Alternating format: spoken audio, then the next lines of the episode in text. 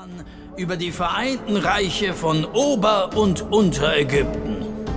Ägypter, ich als Gesandter der Götter, als derjenige, der zu den Göttern sprechen kann, als euer oberster Kriegsherr und höchster Priester, als der, welcher die Gesetze in eurem Land erlässt, bin von nun an euer König.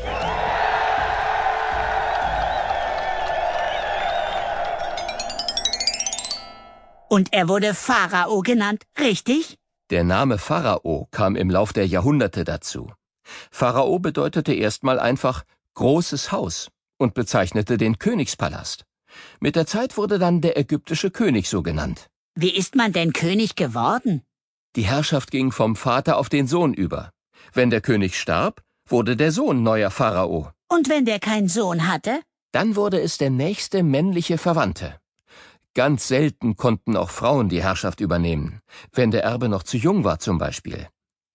Eine berühmte Königin war Hatschepsut. Sie ließ sich nach dem Tod ihres Mannes Tutmosis selbst krönen.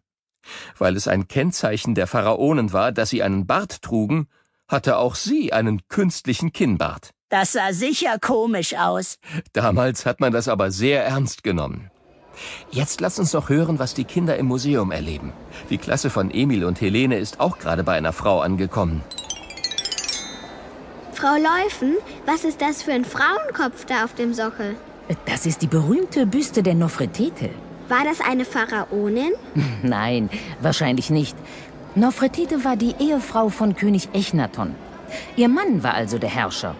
Aber sie galt als sehr klug und beriet Echnaton in vielen Fragen.